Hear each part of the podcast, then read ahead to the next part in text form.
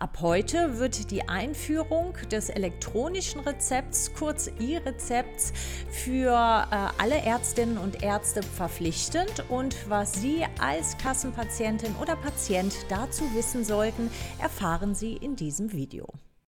Vielleicht hat der eine oder andere von Ihnen schon im letzten Jahr ein E-Rezept erhalten.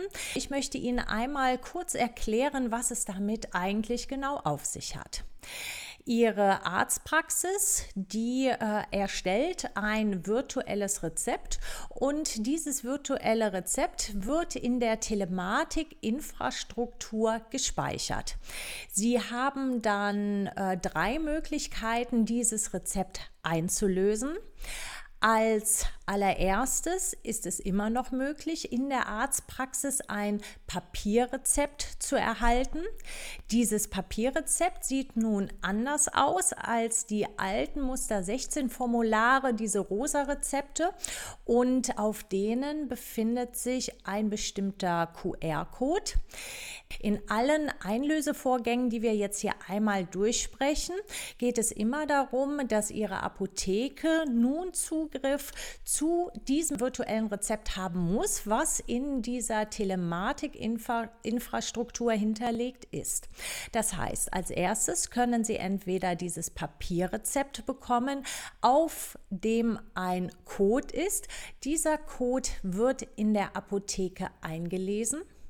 Eine zweite Möglichkeit ist die, dass äh, das E-Rezept auf der elektronischen Gesundheitskarte hinterlegt wird.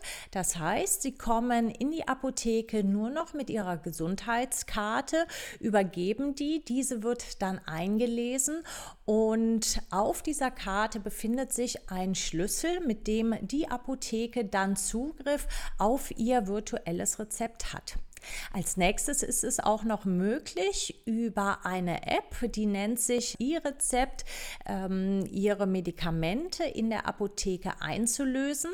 Über diese App ist es dann möglich, Ihr Rezept an Ihre Lieblingsapotheke zu schicken. Aber letzter Weg ist noch nicht ganz ausgereift. Ich blende Ihnen hier mal ein, was wir in der Apotheke von Ihnen sehen können. Und hier dran sehen Sie, ähm, dass wir momentan nicht Zugriff auf irgendwelche anderen Daten haben, die über die Daten, die normalerweise auf dem Rosa-Rezept stehen würden, hinausgehen. Sie sehen, wir können Ihren Namen mit Adresse sehen, Ihre Versicherungsnummer, den Arzt und die verordneten Medikamente. Und momentan sehen wir darüber hinaus nichts. Das ist eine Ansicht, die wir in der Apotheke dann sehen und beinhaltet letztendlich nichts mehr als die Daten, die auf dem rosa Rezept sonst stehen würden. Einer meiner Zuschauer hat gefragt, wie sicher denn eigentlich äh, die Gesundheitsdaten bei der Übertragung von E-Rezepten sind. Und ich hatte eben schon einmal die Telematik-Infrastruktur angesprochen. Diese stellt eine sichere Vernetzung der medizinischen Versorgung innerhalb Deutschlands dar und ihre Daten, die werden bei der Übertragung mehrfach verschlüsselt und gespeichert. Und egal, ob es sich jetzt um die Arztpraxis, die Apotheke oder auch das Krankenhaus handelt, all äh, diejenigen, die darauf Zugriff haben, müssen, brauchen einen sogenannten Connector, der eine sichere Verbindung in dieses Netzwerk aufbaut. Jeder, der sich nun in diesen Bereich einloggt, benötigt eine Institutionskarte, mit der er sich in dieser Struktur ausweist. Die Anwendungen sind vorab mit dem Bundesinstitut für Sicherheit in der Informationstechnik abgestimmt worden. Wer dazu Näheres äh, wissen möchte, dem lege ich einen Link dazu unter Punkt 1 hier unter das Video mit rein. Als zweites kam die Frage auf, ob man das E-Rezept weiterhin in Papierform haben kann. Und wie bereits gesagt, ist es vorgesehen, dass das bei jedem Arzt weiterhin möglich ist. Allerdings sieht das Rezept dann nicht mehr wie das rosa Rezept aus, sondern ein wenig anders. Und als nächste Frage kam, kam, äh, die, ob ich weiß, wie lange man Einspruch gegen die elektronische Patientenakte einlegen kann. Mitte Dezember 2023 ist das Digitalgesetz verabschiedet worden und das sieht vor, dass Krankenkassen erst ab 2025 dazu verpflichtet sind, die elektronische Patientenakte einzuführen. Geplant ist, dass alle Patienten darüber informiert werden und dann einen Zeitraum haben von sechs Wochen, in denen sie Einspruch erheben können gegen diese Patientenakte. Ich lege Ihnen auch hier einen Link unter das Video unter Punkt 2. Ähm, unter diesem Link können Sie sich informieren, wie Ihre eigene Krankenkasse vorhat, das zu regeln. Da ist eine Übersicht über alle gesetzlichen Krankenkassen und welche Apps man zum Beispiel ähm, dafür braucht. Schauen Sie da für nähere Informationen über Ihre eigene ähm, Krankenkasse gerne einmal rein. Als nächstes haben meine lieben Zuschauer aus dem Sauerland gefragt, wann wird es denn auch möglich sein, Privatrezepte über das E-Rezept abzuwickeln? Und das liegt an ihrer privaten Krankenkasse und ihrem Arzt und wird mit und mit ähm, langsam eingeführt. Also Sie als Privatpatient, Sie werden in der Regel jetzt Anfang 2024 noch kein elektronisches Rezept bekommen, aber im Hintergrund wird daran gearbeitet.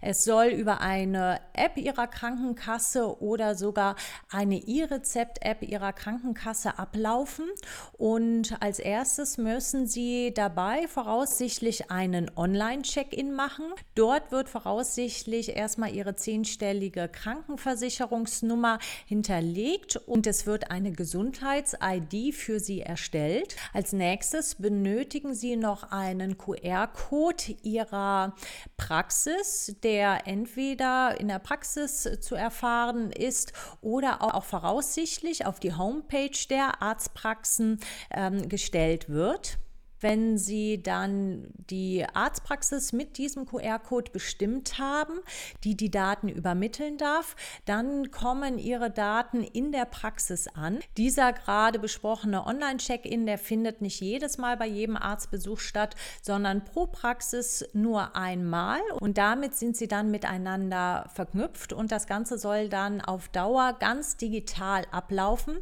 Bei den Privatpatienten gibt es momentan noch einige Testläufe Verläufe. Das ist auch noch nicht so ausgereift, aber wenn Sie als Privatpatient dazu mehr wissen möchten, lege ich Ihnen auch hier einen informativen Link unter Punkt 3 hier unten in die Infobox mit rein. Da können Sie sich dann nochmal den genauen Ablauf anschauen. Auf Dauer soll der Vorteil in dem E-Rezept auch darin liegen, dass Sie zwar einmal pro Quartal in der Arztpraxis erscheinen müssen, damit Ihre Krankenkassenkarte dort eingelesen wird, aber wenn die pro Quartal einmal eingelesen wurde, dass Sie bei einem Folgerezept, bei einer Dauermedikation nur noch in der Arztpraxis Bescheid sagen müssten, dass Sie ein weiteres Rezept benötigen.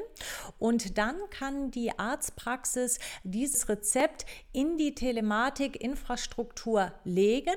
Sie brauchen deshalb nicht mehr dann zur Arztpraxis zu gehen, sondern können mit Ihrer Krankenkassenkarte, die Sie immer bei sich haben, dann einfach nach der Freigabe in die Apotheke gehen, wo Sie dann dort Ihr elektronisches Rezept einlösen können. Das E-Rezept gilt, wie gesagt, nur für Patientinnen und Patienten, die bei der gesetzlichen Krankenkasse versichert sind. Bei den Privatpatienten gibt es noch eine Übergangsfrist und es gilt auch nicht für alle Präparate.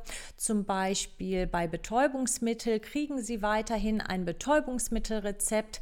Äh, bei T-Rezepten wird auch das weiterhin über das T-Rezept laufen, auch wenn Sie jetzt Kompressionsstrümpfe benötigen oder zum Beispiel Bandagen oder Teststreifen. Auch all das wird momentan noch nicht durch das E-Rezept abgedeckt.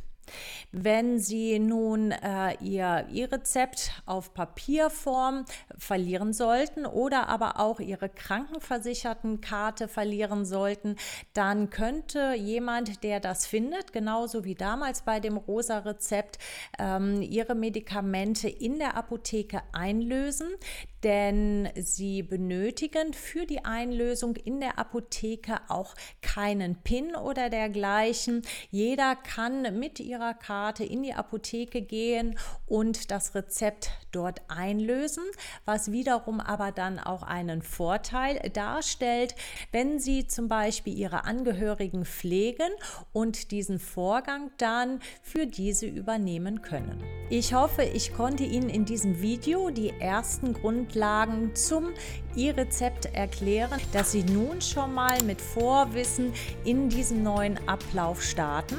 Und ansonsten wünsche ich Ihnen allen ein erfolgreiches, glückliches und vor allen Dingen gesundes 2024. Bis dann. Tschüss.